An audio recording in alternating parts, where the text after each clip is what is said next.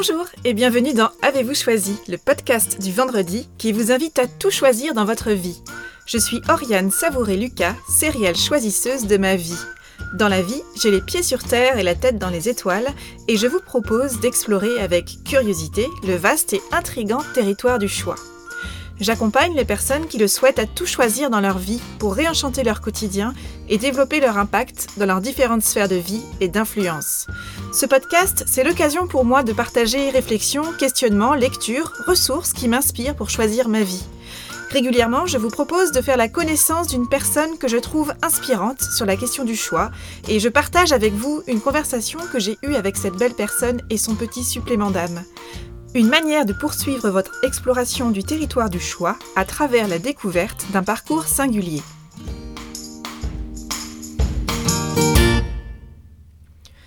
Aujourd'hui, je vous propose de faire la connaissance de Flora Chalopin, bijoutière et joaillière à Angers. Flora n'a pas encore 30 ans et a créé son atelier de joaillerie-bijouterie à Angers il y a deux ans. Elle a été attirée très tôt par l'univers de l'artisanat. Adolescente, elle a déclaré, après avoir visité un atelier de bijouterie-joaillerie, que c'était ça qu'elle voulait faire. Et c'est comme ça qu'elle s'est lancée dans une formation qui a duré six années. Flora m'a reçue dans son atelier, un lieu propice aux rencontres et aux échanges, pour enregistrer notre conversation sur le choix. Nous avons conversé là où Flora reçoit ses clients, c'est-à-dire à son bureau, avec vue directe sur son espace de travail et de création, sur ses outils et son établi.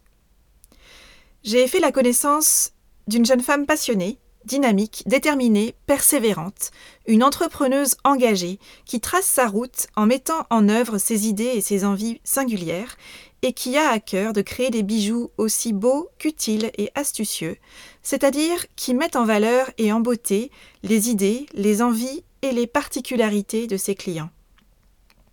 Flora crée des bijoux sur mesure, elle restaure aussi, répare des bijoux que ses clients lui confient, et elle crée également des bijoux personnalisés, utiles et innovants pour des personnes qui présentent des difficultés fonctionnelles.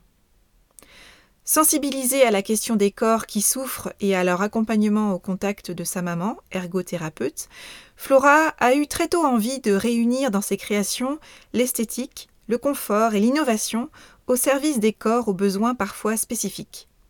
Une cicatrice, des doigts douloureux, un bras non fonctionnel qui ne permet pas d'installer un collier ou un bracelet sans l'aide de quelqu'un d'autre. Flora constate que le besoin d'une bijouterie adaptée est tout aussi réelle que celle d'une mode adaptée. Alors, Flora a à cœur de chercher, d'innover et de créer des bijoux adaptés qui séduisent également les personnes qui ne font pas face particulièrement à des contraintes corporelles, et elle le fait avec passion, enthousiasme et engagement.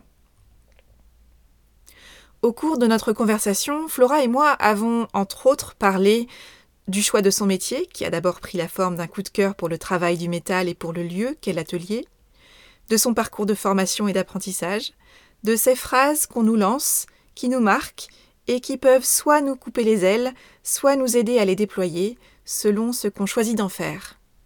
De projets qui ravissent, d'envie, de persévérance et d'audace, de choix authentiques qui se construisent parfois en dehors des sentiers battus, de bijouterie innovante et du choix de Flora de fabriquer des objets qui soient tout aussi beaux qu'utiles, confortables, pratiques et inclusifs, d'esthétique, d'image de soi, du regard de l'autre, de mise en beauté de la singularité, de bijoux au service du corps, de création, d'innovation, d'entrepreneuriat, de marque, de brevet et du choix des mots, ou encore de la place du choix dans le processus de création d'un bijou, d'écoute et de champ des possibles. Je vous souhaite une bonne écoute. Bonjour Flora. Bonjour. merci beaucoup d'avoir accepté mon invitation donc, dans Avez-vous choisi? Euh, Merci de m'accueillir ici donc, dans ton atelier de bijouterie, joaillerie. Euh, est-ce que tu peux me dire comment est-ce que tu en es venue à choisir ce métier? Alors le métier de la bijouterie joaillerie, c'est un coup de cœur. Euh, c'est un coup de cœur quand été en troisième. Euh, je voulais travailler dans l'artisanat. Enfin, j'avais une, attirance pour ce milieu-là, donc mes parents m'avaient emmené faire euh, pas mal de stages à droite à gauche. Et un jour, je suis entrée dans un atelier de bijouterie joaillerie. Et je me suis dit, ça y est, c'est ça. C'est vraiment le coup de cœur. C'est le, les matières, les outils, le bois, le cuir, l'odeur du métal chaud, enfin plein de petits détails qui ont fait que qui ont fait qu'en quelques jours je suis tombée amoureuse du métal et du travail du métal et je me suis dit je ferai ça. Et qu'est-ce que particulièrement t'attirait dans l'idée de fabriquer des bijoux? Parce que finalement, le travail du bois, le travail du métal, ça aurait pu ouvrir sur d'autres métiers, potentiellement. Euh, je sais pas, euh, euh, le métier de forgeron, le métier d'ébéniste. Et pourquoi spécifiquement bijouterie et joaillerie? Alors, je pense que le métal se travaille pas de la même manière en bijouterie ou en ferronnerie d'art. Après, je j'ai jamais essayé la ferronnerie d'art, mais le côté minutieux, le côté très précis, le et puis c'était un ensemble aussi, le, comment est fait l'atelier. C'est, c'est bruyant parce qu'on travaille le métal, mais peut-être pas autant, il n'y a pas autant de mouvement que dans, une, mm. que dans un très grand atelier. Euh. Euh, oui, c'est vrai que c'est, c'est, une bonne question en fait. Donc l'environnement en tout cas t'attirait tout autant que euh, l'objet fabriqué plus que l'objet fabriqué, je dirais. Ce qui, moi, ce qui m'a séduit dans ce métier-là, c'est, le, c'est le métal, en fait, c'est cette matière c'est cette matière extraordinaire que quand, quand elle est brute, euh, elle est souvent un peu tachée. On, vient la travailler, on travaille au marteau, on travaille des gros outils en acier. Et puis, euh, jusqu'à en tirer des choses très très fines, faire des montages excessivement précis. Moi, ma marge d'erreur, je me limite à 5, 5 euh, dixièmes de millimètre. Un demi-millimètre, c'est la marge d'erreur que je m'autorise. Donc, du coup, voilà, on est vraiment sur des choses. Des fois, on va passer plus d'une heure à être très très très minutieux sur de tout petits éléments. Puis à la fin, on passe au polissage. Et c'est vraiment la finition sur la surface du métal. Et là, on découvre, euh, on découvre le métal, on découvre des lignes brillantes, parfaites. C'est, c'est cette lumière comme prend le métal. Enfin voilà, c'est, tous ces détails-là. Moi, c'est, c'est ça qui m'a vraiment fait euh, pencher vers ce métier. Et comment est-ce que tu as choisi de construire ton parcours de formation et d'apprentissage? Alors au début, euh, je me suis beaucoup renseignée, j'ai été voir des, bijoutiers installés, des professionnels. Ce qu'il faut savoir, c'est qu'à l'origine, c'est un métier d'homme. Il y a 50 ans, on ne formait pas les femmes dans ce métier. Et du coup, on m'a dit, euh, on les, le bijoutier, va dire, de campagne, un petit peu la vieille école, va dire Enfin, mademoiselle, c'est un métier d'homme, de toute façon, il n'y a pas d'avenir. Donc, euh, du coup, j'avais un petit peu la pression quand même, et vu qu'à l'école ça se passait bien, j'ai choisi avec. Euh, avec le conseil de mes parents, de faire un lycée, de passer mon bac et de me dire si, comme, si un jour je me plante dans cette filière-là, eh bien j'aurai au moins une petite base pour reprendre des études supérieures et faire autre chose. Et, euh, et me laisser justement euh, ce, petit, ce petit bagage qui me permettrait de faire d'autres choix et qui me permettrait de ne pas être limité si jamais je me plantais, de ne pas être voilà, limité dans les autres choix possibles de vie. Donc j'ai passé mon bac. Et puis après, je suis partie dans le parcours bijouterie. Donc euh, j'ai commencé par un, CAP en temps plein parce que j'avais pas trouvé de maître d'apprentissage et puis parce que ça me permettait de condenser un peu le départ de la formation. Et puis euh, après j'ai trouvé un maître d'apprentissage et, euh, et voilà, j'ai eu deux maîtres d'apprentissage différents. Et j'ai fait six ans de formation au total. Ah oui, donc un, parcours d'apprentissage au long cours, réfléchi, d'après ce que je comprends aussi, bien pensé bien construit, bien ficelé Alors il y a un petit peu, euh, comment dire, c'est pas si facile que ça dans la bijouterie, il y a beaucoup de monde euh, pour peu de postes. Enfin, c'est pas énorme, mais il y a encore plus de monde qu'il n'y a de postes disponibles. Trouver un apprentissage, c'est pas simple. Mhm. Donc, du coup, c'était un petit peu aussi euh, bah, ce que j'allais réussir à avoir. Donc, pour l'apprentissage, par exemple, alors le premier, j'avais, j'ai pas eu énormément de choix différents. Mais euh, l'entreprise était très bien, je regrette pas du tout, au contraire, c'était une très bonne entreprise. Mais euh, voilà, j'y étais parce que, parce que ça s'offrait à moi. Et le second, euh, bon, je l'ai un peu fait suer pendant 4 ans pour réussir à ce que je voulais être embauchée là-bas, parce que c'est une, très bonne entreprise. Et j'avais vraiment envie de travailler là-bas. Donc du coup, là, j'ai un petit peu insisté pour me faire ma place. Et j'ai réussi à décrocher le, poste d'apprenti au bout de, ouais, au bout de 3 ans, 3-4 ans. Et ce que je trouve intéressant dans ce que tu disais tout à l'heure, c'est qu'il y a eu cette phrase qui t'a été lancée, donc tu étais toute jeune quand tu as commencé à t'intéresser, j'imagine, euh, à, aux formations associées à ce métier. Et euh, ce monsieur qui t'a dit, mais mademoiselle, euh, il n'y a pas de place pour vous, globalement, hein, c'est ça? Oui. Et tu as quand même fait le choix, donc tu as entendu ça et ça, visiblement ça t'a quand même marqué parce que tu t'en souviens encore aujourd'hui. et ça t'a peut-être aussi aidé à, à avancer dans la construction de ton chemin vers ce métier-là. Euh, mais qu'est-ce que tu as choisi d'en faire de, cette phrase-là? J'ai choisi de la garder dans un petit coin de ma tête et d'aller en chercher une qui me plairait mieux. Donc j'ai continué à aller, aller toquer aux portes. J'ai continué à aller me renseigner.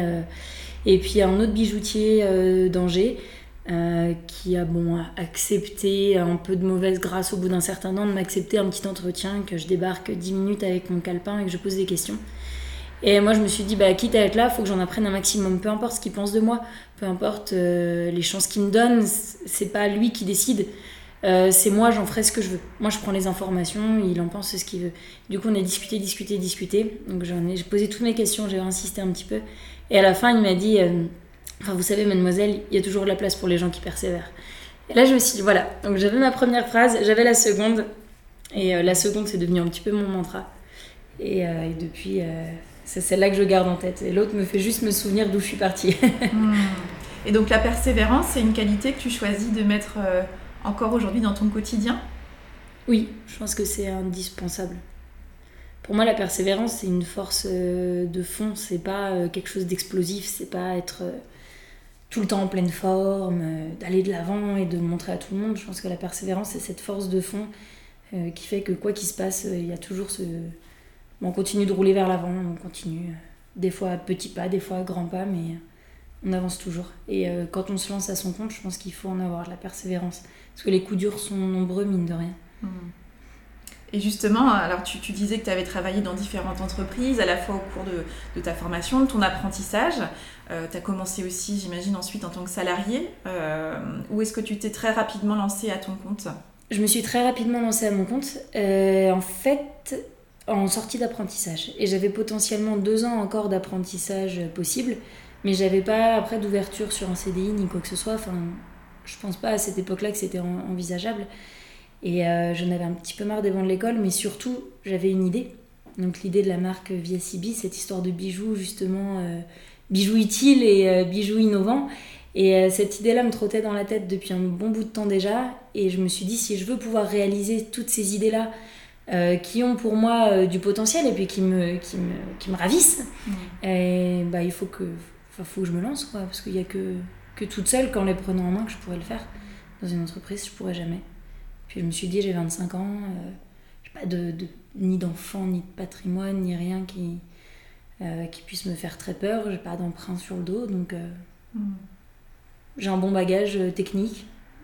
j'ai bien appris, je sais faire plein de choses. Pourquoi pas? Je pense que c'était le bon moment. Et quel a été spécifiquement le déclic? Est-ce que tu as un souvenir d'un moment où tu t'es dit, bon, bah c'est maintenant? Non.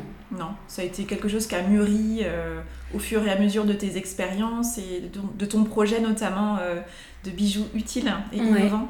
Je pense que ça s'est imposé à moi petit à petit, jusqu'à ce que j'en devienne naturellement persuadée, euh, sans avoir... Oui, non, je me souviens pas d'une phase de déclic, non. Je pense que ça devait me trotter dans la tête depuis des années, hein, le fait d'être indépendante. Je pense que ça correspond bien, on va dire, à mon caractère de base.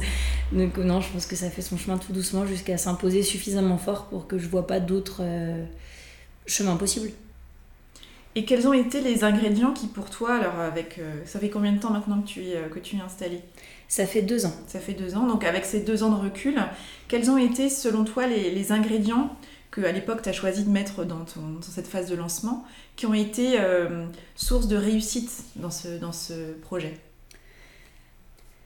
Je pense que ce que je suis le plus heureuse d'avoir fait, c'est d'avoir suivi mon instinct et mes envies au début. Parce que quand j'ai créé, du coup, euh, pour décrire un petit peu euh, l'atelier, voilà, quand j'ai une grande vitrine qui donne sur la rue, il y a 5 mètres de vitrine à peu près, vitrée grand vitré. Et quand on rentre dans, l'atelier, on a un bureau d'accueil, non pas un comptoir, mais un bureau où on s'assoit tous autour. Un grand bureau confortable. Et tout le reste, c'est l'atelier. Donc directement, les gens euh, voient l'atelier. Mon atelier est directement accessible à l'œil, à l'oreille. Et euh, on voit tous mes outils, on voit tout ça. Et euh, c'était assez peu conventionnel. Et mais moi, c'est ce dont j'avais envie. Je voulais un atelier, je voulais pas une boutique. Et j'ai choisi de pas faire de, pré-collection à mettre en vitrine. En vitrine, j'ai des bouquins, j'ai des outils, j'ai des pierres, des pierres seules euh, que les gens peuvent choisir. On choisit le montage ensemble. Et euh, c'est vrai que, bah oui, c'est assez peu conventionnel. Souvent, on vend des petites séries, on vend des petites choses, on vend des petites chaînes, on vend. Et moi, j'avais pas envie de ça. Et c'est là où je suis le plus heureuse aujourd'hui, c'est d'avoir justement suivi cet instinct-là, suivi mes envies à ce moment-là, et fait quelque chose qui me ressemble, et, mais qui ressemble qu'à moi.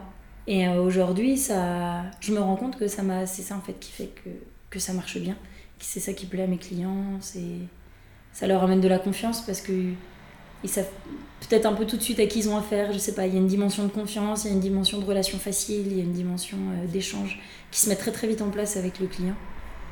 Sachant que j'ai jamais fait de clientèle, j'ai pas été formée en clientèle du tout, hein. j'ai toujours été au fond mon petit atelier vraiment euh, euh, à la cave. oui, tu me disais que tu avais travaillé notamment souvent dans, soit dans des entresols ou dans des caves, là où sont habituellement positionnés les, les ateliers de bijouterie. Et que toi, justement, tu avais eu, grâce à cet espace-là que tu t'es choisi, la possibilité d'avoir ton atelier qui bénéficie de la lumière naturelle. Euh, et que ça, c'est déjà un choix aussi euh, qui est... Euh, alors peut-être qu'il n'est pas conventionnel, mais surtout, il te ressemblait toi. Et, c'était ça qui était important pour toi. Oui, exactement. En fait, quand je cherchais un local, j'avais pas d'idée préconçue. Au début, pour limiter, on va dire, financièrement, j'étais quasiment partie à trouver un petit local au premier ou deuxième étage, histoire d'assurance, parce qu'il faut avoir les rideaux métalliques, on est quand même dans un métier à risque. Mm. Euh, donc histoire d'assurance, etc. Euh, un petit local, ce qu'on appelle en chambre, voilà, donc c'est 100 pignons sur rue. Et puis j'ai eu l'opportunité de cet atelier-là. Et je l'ai bien senti assez, assez, enfin, assez vite. Ouais. Je suis passée devant une fois, deux fois, et je me suis dit non, je m'y projette très très bien. Et, et là, j'ai eu bah, l'occasion de réunir plein, plein de choses positives. Et puis d'avoir oui, toute cette lumière naturelle. Et puis ce pignon sur rue que j'avais pas prévu et qui finalement est un super avantage. et alors justement, tu disais que dans le cadre du lancement euh, de, ta, de ton entreprise, il y avait finalement cette envie euh, et ce projet qui, qui, a mûri petit à petit et qui te tenait particulièrement à cœur. C'est ce choix que moi j'ai je, pu découvrir à travers ce que j'ai lu sur toi et à travers ton site, de faire du beau bien évidemment avec le bijou, la joaillerie, mais du faire aussi du beau utile, du beau aussi inclusif et d'inclure, euh, enfin de mettre le bijou au service de la particularité euh, de ton client y compris lorsque cette particularité relève euh, bah, du handicap mm. ou de la difficulté de se mouvoir. D'où est venu ce projet? Alors cette idée, elle est née grâce à ma maman qui est ergothérapeute. Donc euh, rééducation de, personnes suite à des accidents, mais c'est aussi adaptation du logement et adaptation du quotidien par divers moyens. Ça, c'est le métier de l'ergothérapeute. Et euh, donc, bah, via son métier, elle travaillait au centre de dans un centre de rééducation sur Angers. J'avais fait des petits jobs d'été et découvert un peu le, milieu du handicap. Euh, euh, oui, les différents handicaps, tout ce qui existe. C'est des choses qu'on ne connaît pas tant que ça finalement. Et puis après, en discutant des années après avec elle du quotidien, de plein de petites choses. Elle s'est annoncée à faire un petit peu de vêtements adaptés, donc des, des, petits systèmes qui facilitent les gestes, qui facilitent le quotidien je me suis dit, mais, euh, mais moi, avec le travail du métal, le métal, c'est une matière qui est, hyper intéressante parce que c'est très robuste, on peut faire des choses très fines, on peut faire des choses très belles, on peut faire du sur-mesure, ça se travaille aussi bien qu'on ferait une, une, robe sur-mesure, je fais une bague sur-mesure.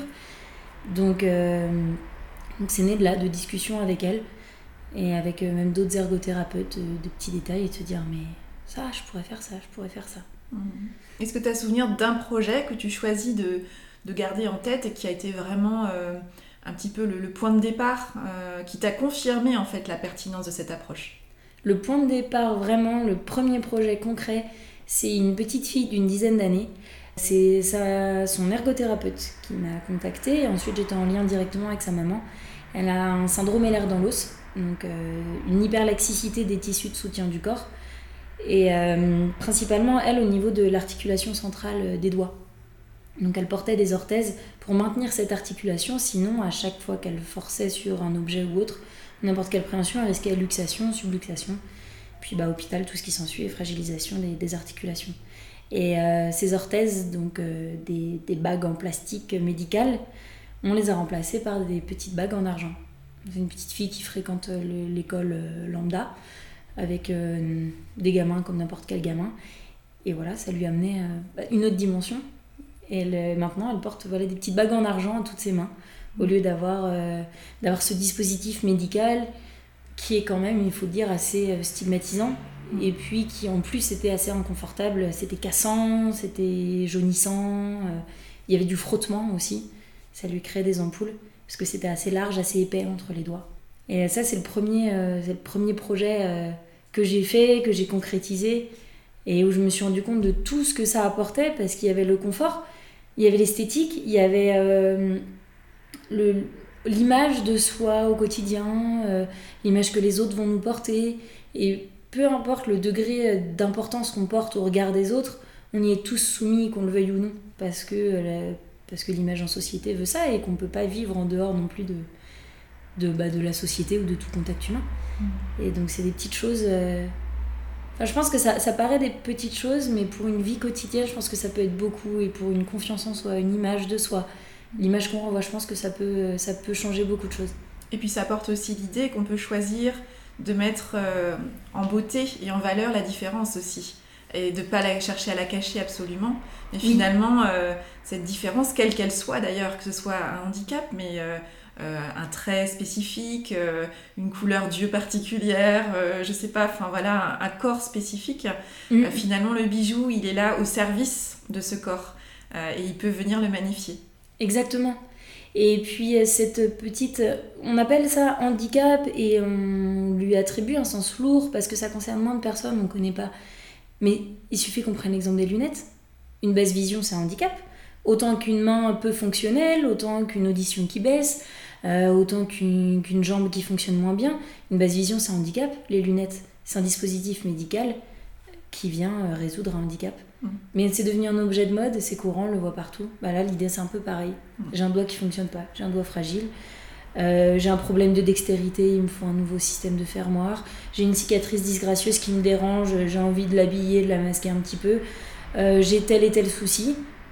Oui, mais c'est comme, euh, c'est comme une myopie. on peut le soigner un peu de la même manière, quoi. Il résout, enfin, le résoudre de la même manière. C'est un point de départ et on voit ce qu'on peut créer sur mesure ensemble. C'est un peu le projet que tu apportes, en fait, ta vision que tu apportes. Oui, Comment est-ce qu'on peut créer ensemble, à partir de ce qui est là devant nous, de qui vous êtes, comment est-ce qu'on peut créer un bijou qui soit aussi à votre service, en fait, qui vous mette en valeur, quelle que soit la personne que vous êtes. Oui, exactement. Et euh, là, je suis en train de réaliser une orthèse d'immobilisation. Une, une femme qui a une. Son doigt est euh, très douloureux et, euh, du coup, il faut vraiment l'immobiliser, elle peut pas l'utiliser. On a fait une bague sur mesure, donc ça va être une orthèse, mais elle a choisi les designs, elle a choisi les petits éléments. On va faire une gravure qui lui tient à cœur sur la bague, elle aura tout choisi. Elle s'offre un bijou.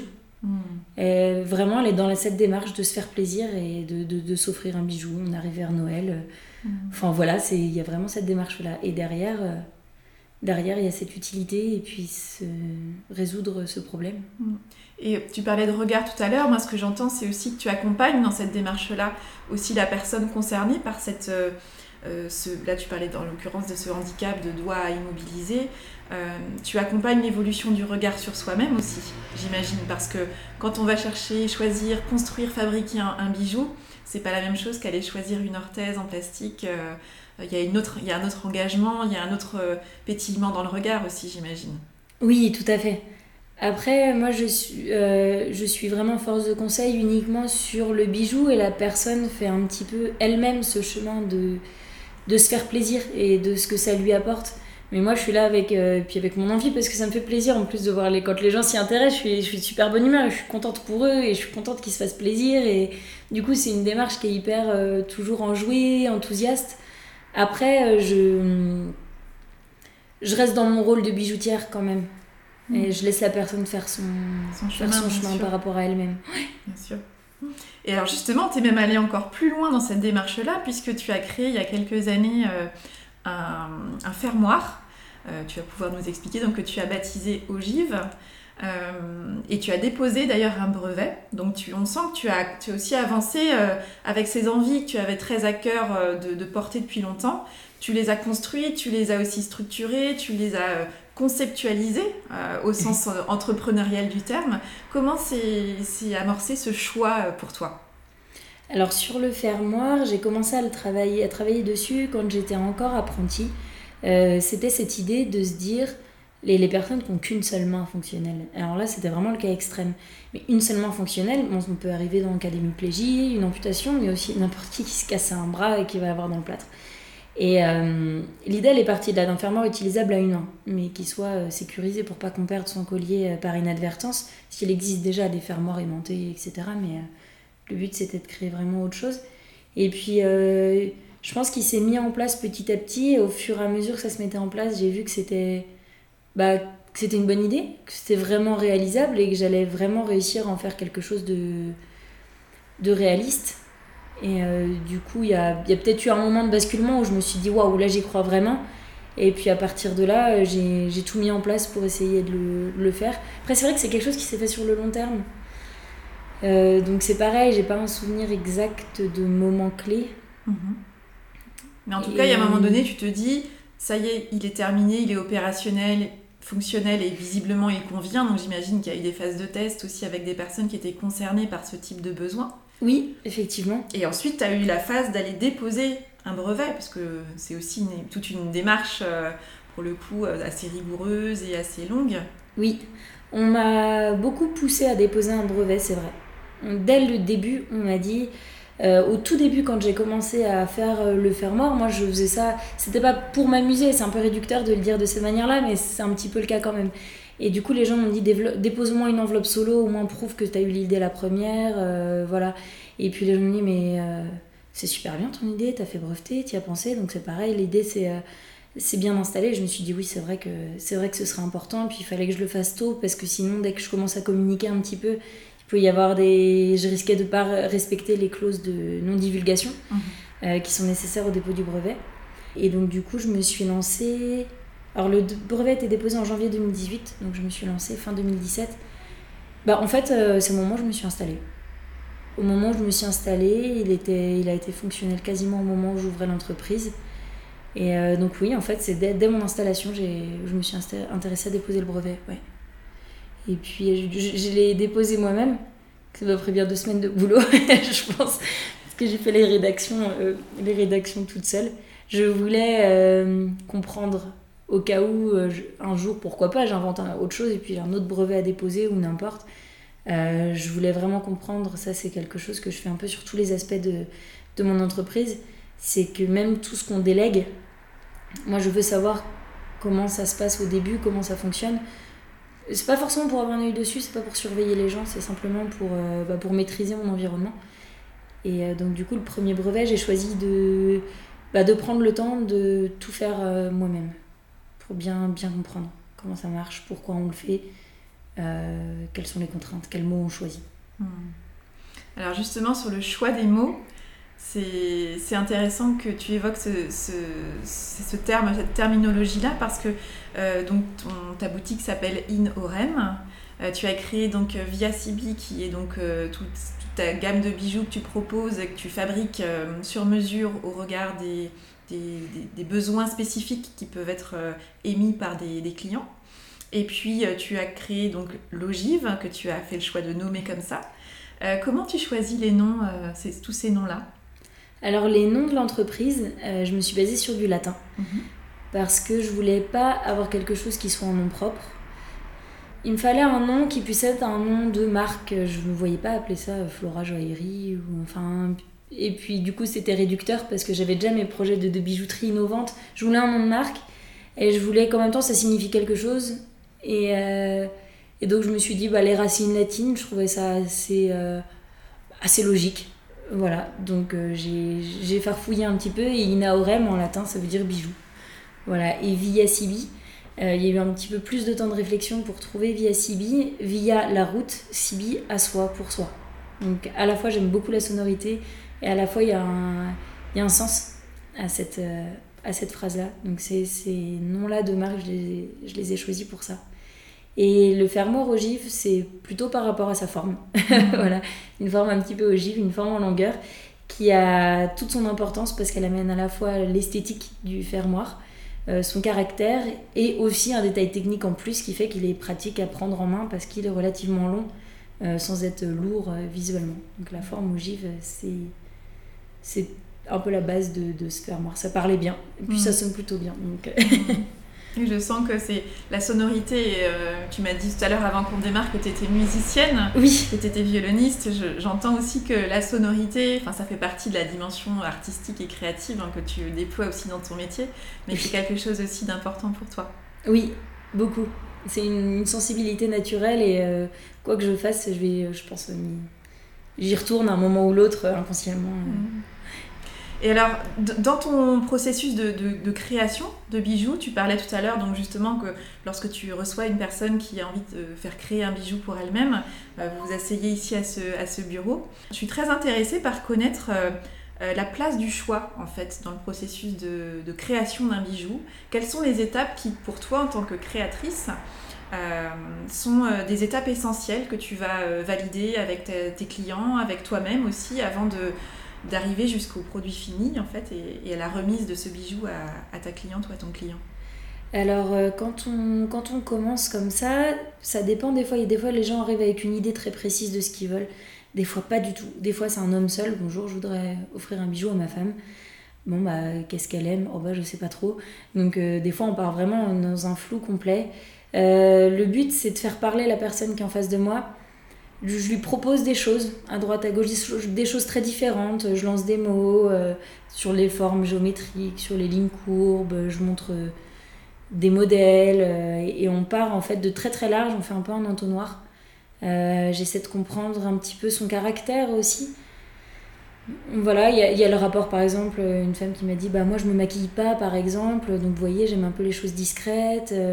Enfin voilà, il y a plein de petits détails à aller attraper euh, de la vie quotidienne, la personnalité euh, de, celle que j'ai en face ou de celui que j'ai en face, sans être invasif. Je pose pas de questions personnelles, je laisse la personne plus euh, venir à parler d'elle-même ou à dire ce qu'elle a envie de dire.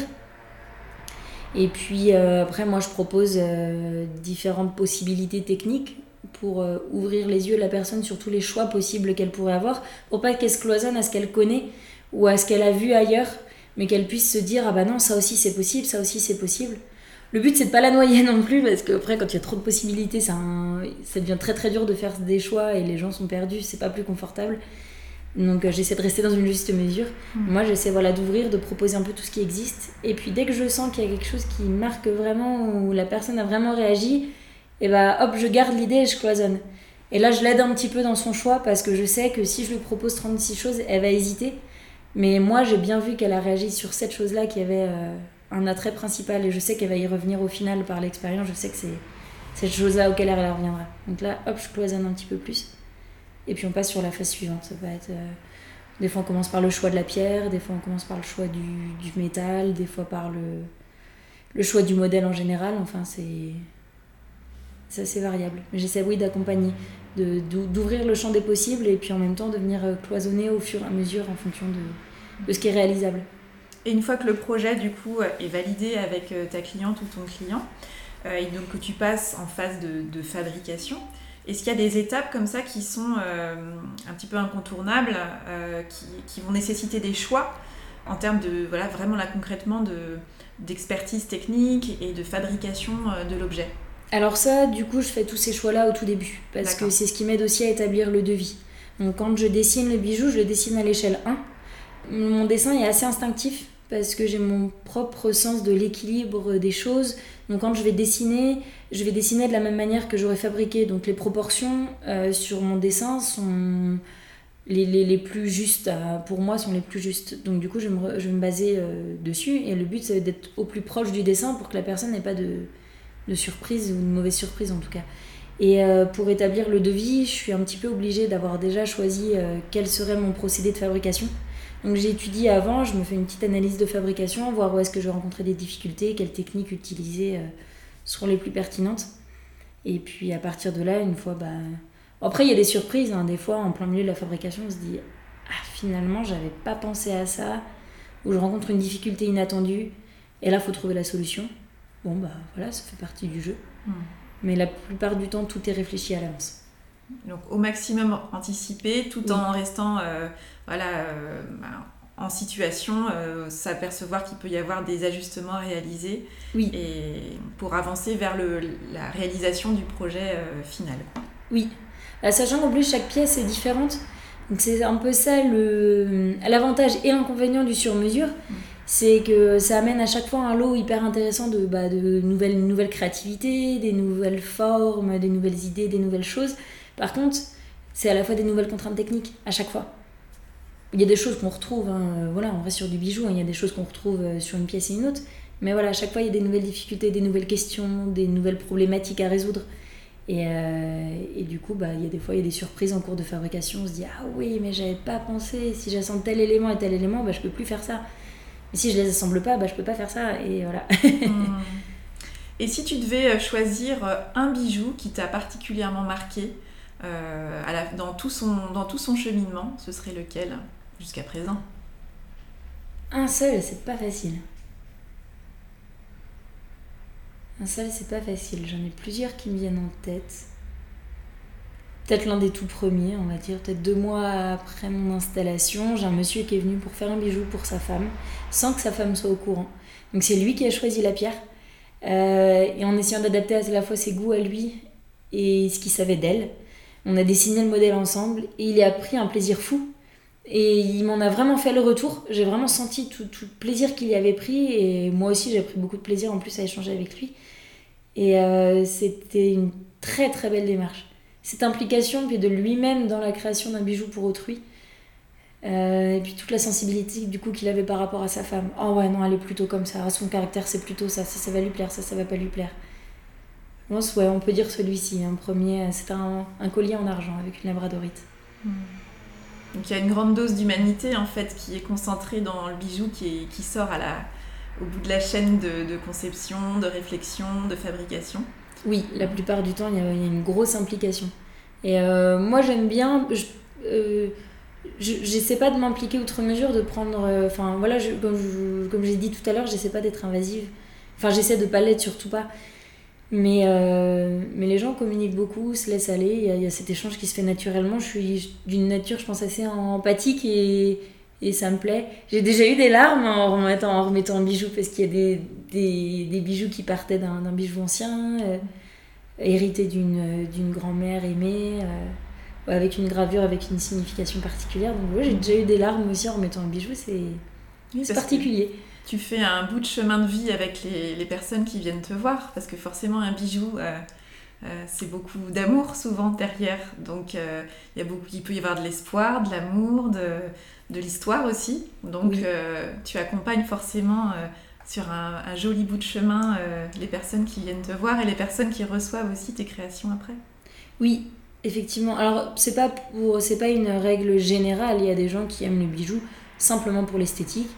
Euh, qui gèrent ça un peu vite fait bien fait comme pas mal d'autres aspects de leur vie ça dépend vraiment des gens mais il y en a beaucoup et c'est ceux qui marquent le plus où dans le bijou final euh, moi je sais tout, toutes les petites pourquoi telle pierre elle est là pourquoi elle a telle couleur pourquoi il y en a deux identiques pourquoi ici pourquoi il y a ça et on partage beaucoup et il me livre pas mal de sensibilité et, euh, et euh, moi j'aime beaucoup ça c'est ces démarches là qui sont assez courantes mine de rien et qui me, qui me marquent le plus et puis qui me donnent le, le sourire aussi et le plaisir de faire ce métier et le sens que tu mets aussi dans ton métier quoi oui exactement ouais mmh. ça apporte beaucoup de sens il y a, on est vraiment très très loin de cette idée de pure consommation et de pur apparat. Il y a, il y a quelque chose de plus profond derrière.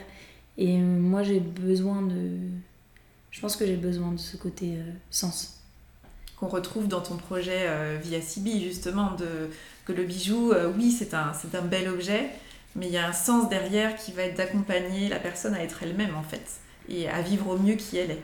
Oui, exactement. Ouais ce, ce côté-là, ce côté sens, ce côté utilité, je pense qu'à long terme, ça amène beaucoup. Parce que je, il y aurait eu le risque, certainement, sans ça, que la bijouterie, pour la pure bijouterie, il y ait peut-être une lassitude au bout d'un moment ou, ou, une perte de sens. Peut-être une perte de sens. Là, euh, ça ouvre un, un, chemin avec euh, des possibles infinis et puis euh, plein de gens en face qui vont avoir des besoins et qui vont apporter des solutions qui, et qui vont partager plein de choses. Donc c'est une longue route qui promet d'être tout sauf ennuyeuse. Donc c'est vrai que ouais, ce côté utile, ce côté sens, il a, il a pris beaucoup beaucoup de place dans, les, dans le projet et puis les, les choix futurs enfin, vers, sur toute cette route-là. Et justement, en termes, tu parles de choix futurs, euh, quels sont les, les, grands choix là qui t'attendent en tant qu'entrepreneur, en tant que bijoutière joaillière, dans les mois, les années à venir? Alors là, c'est un, c'est un gros morceau pour l'année 2020. C'est un très gros morceau qui m'attend. je suis en train de faire le choix, mais je pense que dans ma tête, c'est déjà acté, de mettre l'accent sur VSIB et de développer vraiment ces, ces projets-là. Et développer vraiment ces projets-là, c'est sortir un petit peu de, de mon atelier et de mon fonctionnement d'artisan commerçant euh, qui, qui, vend ses, ses, créations comme ça et d'aller chercher un esprit euh, un petit peu plus start-up, sans être vraiment dans la start-up, mais dans cette idée de d'essayer de lever un peu des fonds et d'aller vite sur, sur certains euh, projets, de, de vraiment donner un grand élan à, un grand élan à, bah, ces projets-là, ce qui est déjà en place au niveau du fermoir, au niveau des bagues orthèses, tout ce que j'ai commencé. Et euh, c'est une prise de risque. Il faut se confronter beaucoup au regard, il faut se confronter euh, aux banques et à différents organismes susceptibles d'aider aussi à lancer ça. Donc euh, là, mes choix futurs, c'est mettre l'accent sur VSIB, ça va être embaucher aussi. Là, j'ai embauché un, un mi-temps en septembre quelqu'un en qui j'ai euh, toute confiance, euh, donc c'est super, mais là il va falloir que certainement j'embauche d'autres personnes.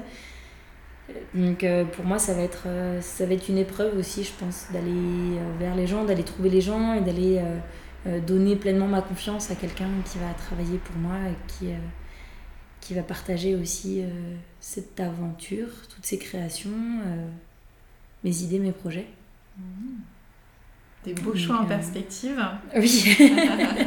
J'entends qu'il y a forcément il y a de la peur parce que quand on est face à des grands choix, euh, surtout quand c'est des choix qui ont du sens pour nous, voilà, il y a, il y a cette audace et ce courage qu'on a besoin d'avoir pour dépasser cette peur, en tout cas avancer avec cette peur-là. Euh, et, justement, est-ce que tu as réussi à identifier jusqu'à présent les, ingrédients qui font que quand tu fais un choix juste pour toi, ben, comment dire, comment est-ce que tu sais que tu as fait un choix qui était juste pour toi? Euh, Je pense que hmm, j'agis jamais sous le coup de l'émotion. Je fais jamais un choix sous le coup de l'émotion. Euh, des fois, ça peut donner l'impression, mais en fait, c'est. En fait, non. Euh, quand je fais un choix, c'est qu'en général, j'ai pris plusieurs comparatifs et puis ça a mûri dans ma tête ou alors, euh, si je choisis par exemple un partenaire plutôt qu'un autre au travail euh, ou n'importe, c'est qu'il y a vraiment un feeling, il y a une confiance qui est déjà instaurée, il y a quelque chose de, euh, de solide.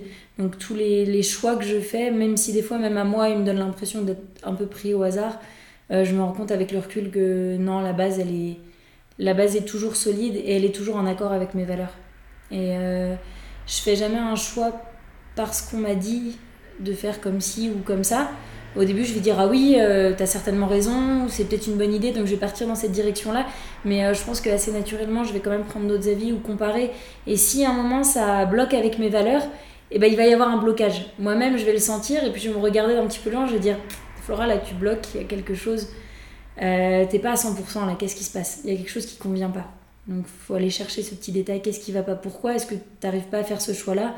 Pourquoi alors que tu penses que c'est la bonne solution, tu prends pas la décision de le faire? Il doit y avoir quelque chose. Et euh, du coup, je creuse un petit peu. Et puis après, euh, après, je fais le choix. Je vais dans la direction. Une fois que j'ai pris la décision, je mets toute ma conviction et j'y vais. Et puis bah, pour l'instant, j'ai l'impression que ça fonctionne plutôt pas mal. et tu parlais de valeurs tout à l'heure, justement. C'est quoi les, là ou les valeurs que tu, euh, que tu as à cœur de, de, valider en fait dans chacun de tes choix? Je pense que la base, c'est la bienveillance. Alors moi je mets beaucoup de choses dans ce mot-là, je sais pas, on met parfois tous des choses un peu différentes dans les mêmes mots, donc euh, j'espère que ça parlera à tout le monde, ce mot bienveillance. Pour moi la bienveillance c'est euh, faire son chemin sans entraver celui de personne. Donc ça doit pas empiéter sur quelqu'un d'autre, je dois pas marcher sur les pieds de quelqu'un, ça doit pas se faire au détriment de quelqu'un. Ça c'est un petit, un petit peu la base euh, dans ce que je vais faire. Et puis le respect, ouais. La... Oui, dans la bienveillance, je vois aussi le respect, je vois la confiance, je vois, je vois tout ça. Et pour moi, tous les choix doivent s'effectuer dans cette direction-là. Il ne doit pas y avoir de mensonges, il ne doit pas y avoir de, de choses cachées, il ne doit pas y avoir de vente euh, ou de choix pris euh, uniquement pour l'argent si derrière euh, il n'y a pas quelque chose de solide, il n'y a pas un gagnant-gagnant, il n'y a pas tout ça. Moi, je, je, mets un petit peu tout ça dans la bienveillance, en fait. Le fait d'avoir un esprit large et bienveillant sur toutes les choses et les gens qui nous entourent. Hmm. Et que tes choix aient du sens, en fait. C'est ce que j'entends, finalement. Que, oui. que, ça ait du sens pour toi, que, que tu comprennes pourquoi tu vas dans cette direction-là. Oui, exactement, ouais. Et parce que quand on fait un choix, il aura des conséquences sur l'avenir. C'est pas une mauvaise chose, hein, c'est un fait accompli, c'est tout, il faut pas en avoir peur, mais chaque choix a des conséquences.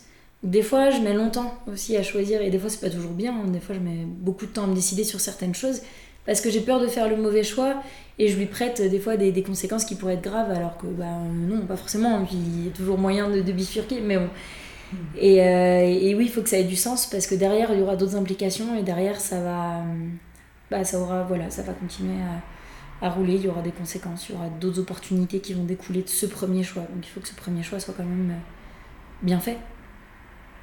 Ben écoute, je te souhaite euh, une belle route, beaucoup de choix qui seront, je te souhaite le plus aligné possible pour toi. Et puis, je te souhaite plein de beaux projets et plein de jolis bijoux à réaliser dans les mois et les années à venir. Merci beaucoup. Merci Flora. Merci. Un grand merci à Flora pour son temps, son accueil et sa confiance. Je lui souhaite de continuer à tracer sa route avec ce savant mélange de grâce et de détermination qui la caractérise, et de continuer de créer des bijoux beaux, innovants, astucieux et personnalisés aux besoins et aux envies des corps singuliers qu'ils décorent et qu'ils accompagnent. Alors, que vous a inspiré cette conversation? Je vous invite à identifier l'idée, la phrase ou le mot que vous choisissez d'en retenir. Avec quoi de nouveau repartez-vous de cette conversation? Quel est le petit pas que vous pouvez planifier dans les prochains jours pour mettre en œuvre dans votre quotidien ce qui vous a inspiré?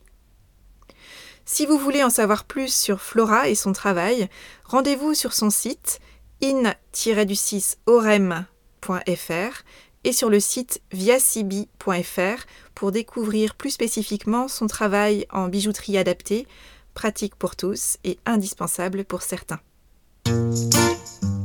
Voilà, c'est tout pour aujourd'hui. Vous retrouverez cet épisode sur le site oriansavoureluca.com. Si vous aimez ce podcast, je vous invite à le partager auprès de celles et ceux qui vous sont chers et que l'idée de tout choisir dans leur vie pourrait réjouir. Merci également de laisser votre avis enthousiaste sur la page Facebook, sur le site ou encore sur votre plateforme de podcast préférée. Vous contribuerez ainsi à soutenir ce projet de façon bienveillante et efficace. Je vous souhaite une bonne semaine et je vous donne rendez-vous la semaine prochaine pour un nouvel épisode. Et d'ici là, et si vous choisissiez tout?